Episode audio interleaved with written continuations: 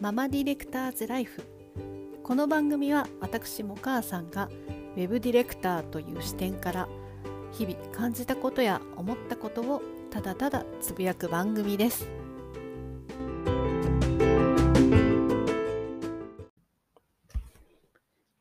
はいこんにちは。も母さんです。えー、スタンド FM という音声配信のプラットフォームを最近利用しているんですけど、えすごく楽しくて、え何が楽しいかっていうと、ライブ配信ができるっていうところですね。なんかこう、ポッドキャストと違うところは、やっぱりライブでこう、見てくださってる方がコメントをくださるっていうところが、やっぱり全然違うなっていうふうに感じてます。で、他のオンライン配信だとかも私利用してるんですけど、やっぱりこう、プラットフォームによって、えっと、視聴されてる方、利用者さんの層とか、タイプが全く違うんですね。まあ、なので、それぞれの世界の楽しみ方をなんかこうしているっていう感じなんですが、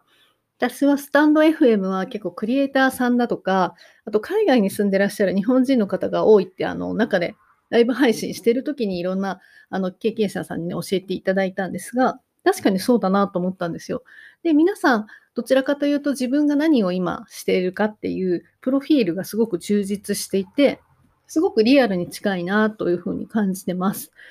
まあ、もちろん皆さん匿名でやってらっしゃる方も非常に多いんですけど、それでもプロフィールだけ見ても、なんかこういろんなパーソナリティがあってすごく面白いなっていうのも感じました。で、何よりも、やっぱりポッドキャストのような音声収録したものと、えっ、ー、と、ライブ配信っていう2つが、あの、チャンネルの中で持てるっていうのがすごく大きいなというふうに思ってます。で、もともとこのスタンド FM を作られたのが、そのダイレクトマーケティングを他でサービスされてた方が、まあ、創始者でっていうこともあり、で、最近パートナープログラムもだんだんだんこう、申請した方が審査通って、あの、増えてきたっていうのも、やっぱり聞いてると、おそらくここも、まあ、いろんな収益化、まあ、今後されていくんだろうなっていうふうに考えてます。で私もパートナープログラム応募したんですけど、まあ、審査が通るかちょっと、なんか自信はないです。自信はないんです。影響力があるかと言われるとなかなかまだまだそういう立場ではないので。でただ、その、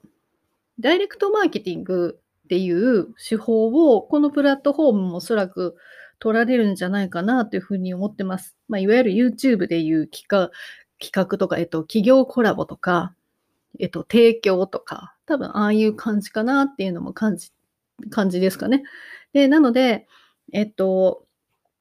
まあ、それが、いずれそういう形に多分なっていく可能性もあると思うんですけど、えー、実際に私が、まあ、今そのパートナープログラムも別にその審査が通ったわけでもなく、そのライブ配信という枠の中でダイレクトマーケティングを経験したっていうところをちょっとお伝えしたいなって思ってます。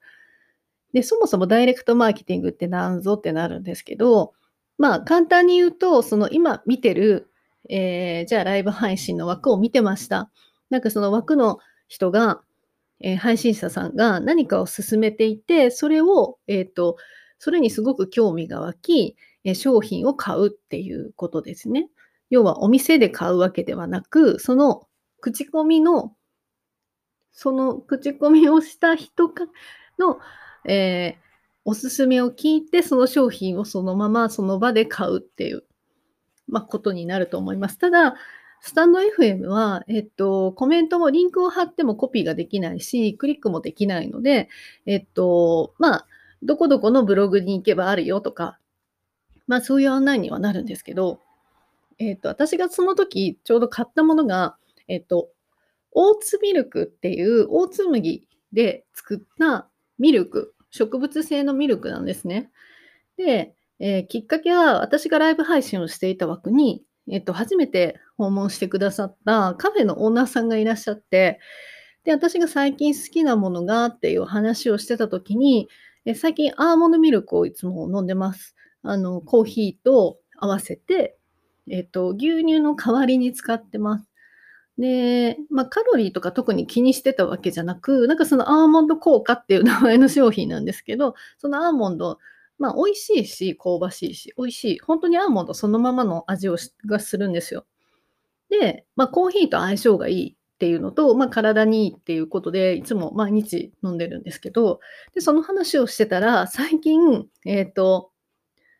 カフェで人気なのが、そのオーツミルクっていうのがあるよって教えてくださったんですよ。で、いろいろその場で検索しながら話を聞いていたら、あの、パッケージもすごく可愛くて、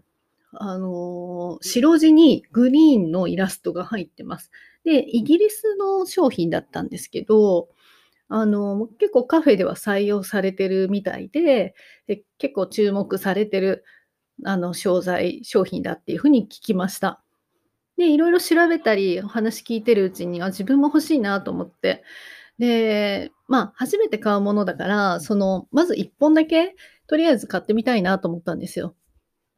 で、近所に売ってるかなと思ったけど、なかなかその売ってる場所がなく、あの、まあ、通販で買おうと思った時に、いろいろ探しながら配信してたんですけど、まあ、全部ケース買いだったんですね。えっと、4本で、ま、4000円超えるような結構いい金額のあの商品だったんですね。あ、そうなるとケース買いで買っても、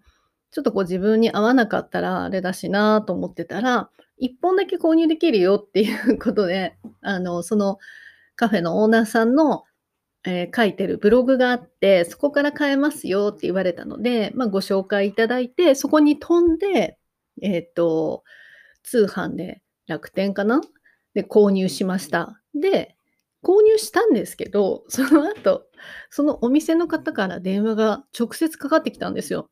で、内容としては、その一本買いのリンクを実は表に出していなくて、パスワード制にしてたみたいなんですね。で、理由は、そのカフェのみに、えー、カフェだけかな。要は、卸売の業者さんが、そのケースでしか販売をしたくないっていう意向があったようで、で、それで一本売りをね、あの、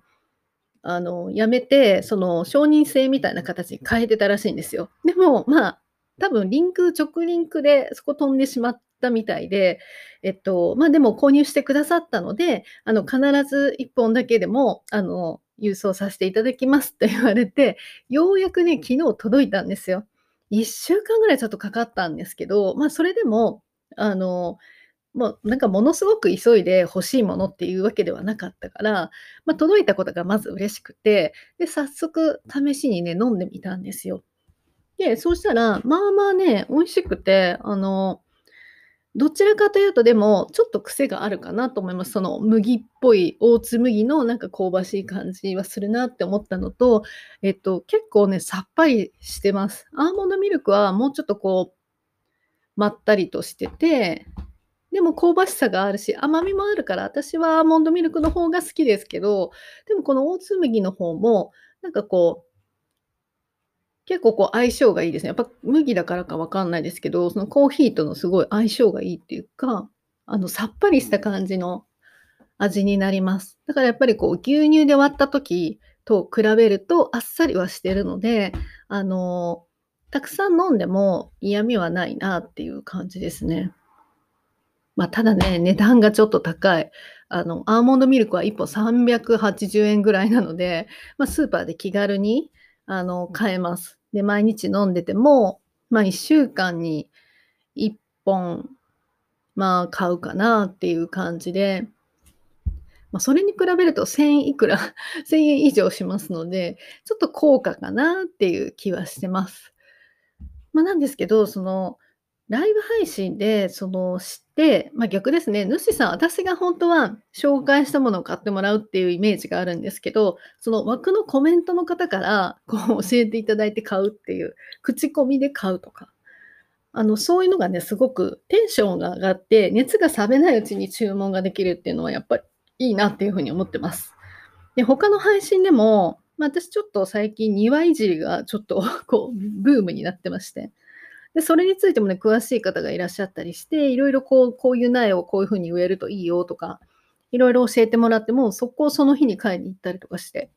だからこう、熱の冷めないうちになんか行動が移せる。で、誰かから勧められてるから、その人に報告がしたいっていう。まあ、ただ、ああいうすごく有名な YouTuber さんだとかだと、その商品が売れたよって、あの商品買ったよとか、なんかそういうなんだろうな、アクション的なものは、えっ、と、おそらく本人にはなかなか伝わりにくいとは思うんですけど、でも、そのこの人がブランディングされてれば、この人から買ったっていう、あの、なんていうかな、証拠付けというか、嬉しさというか、なんかそういうものはあるんだろうなっていうふうに感じてます。まあ、なので、私みたいな、例えば一般人だと、その口コミの中ですごくリアルな情報を、その人だけに向けて発信ができるとか、まあ、そういうことですごく説得性はあるんじゃないかなっていうふうに感じてます。まあ、なので、なんとなくこう、買い物をするとしても必要なものを買うじゃなくて、興味のあるものが買えるっていう風になるので、なんかこう、まあ、いわゆる、あの、お客さんの層で言うと、経済層じゃない人でも買ってくれる可能性が非常に高くなるなっていうのは、やっぱりダイレクトマーケティングのいいところだなっていう風に感じてます。ちょっとウェブディレクターっぽい話をしたんですけど、そう、実際自分もそういうのをやっぱり体験しているので、なんかそういった口コミ効果の良さとか、まあそういったものも仕事でこれからもね、活かしていきたいなっていうふうに思ってます。まあ例えばすごくね、めちゃくちゃ高価なものをどうや、どう売るかってことですね。そこをちょっと今考えてるので、まあまた何かそういう体験することができたら、このエピソードでお伝えできたらいいなと思います。はい。ぜひ、あの、オーツミルクご興味のある方は、えー、Amazon 等で検索いただければ、ちょっとケース外にはなっちゃうんですが、えっと、サードパーティーのコーヒーショップだとかでは結構使われてるそうなので、あの、ぜひチェックしていただければと思います。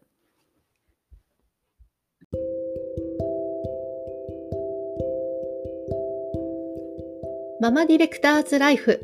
この番組では皆様からのご意見、ご感想をお待ちしております。ツイッター、もかあさん、を検索。ハッシュタグママディレクターズライフでもお寄せください。では次回またお会いしましょう。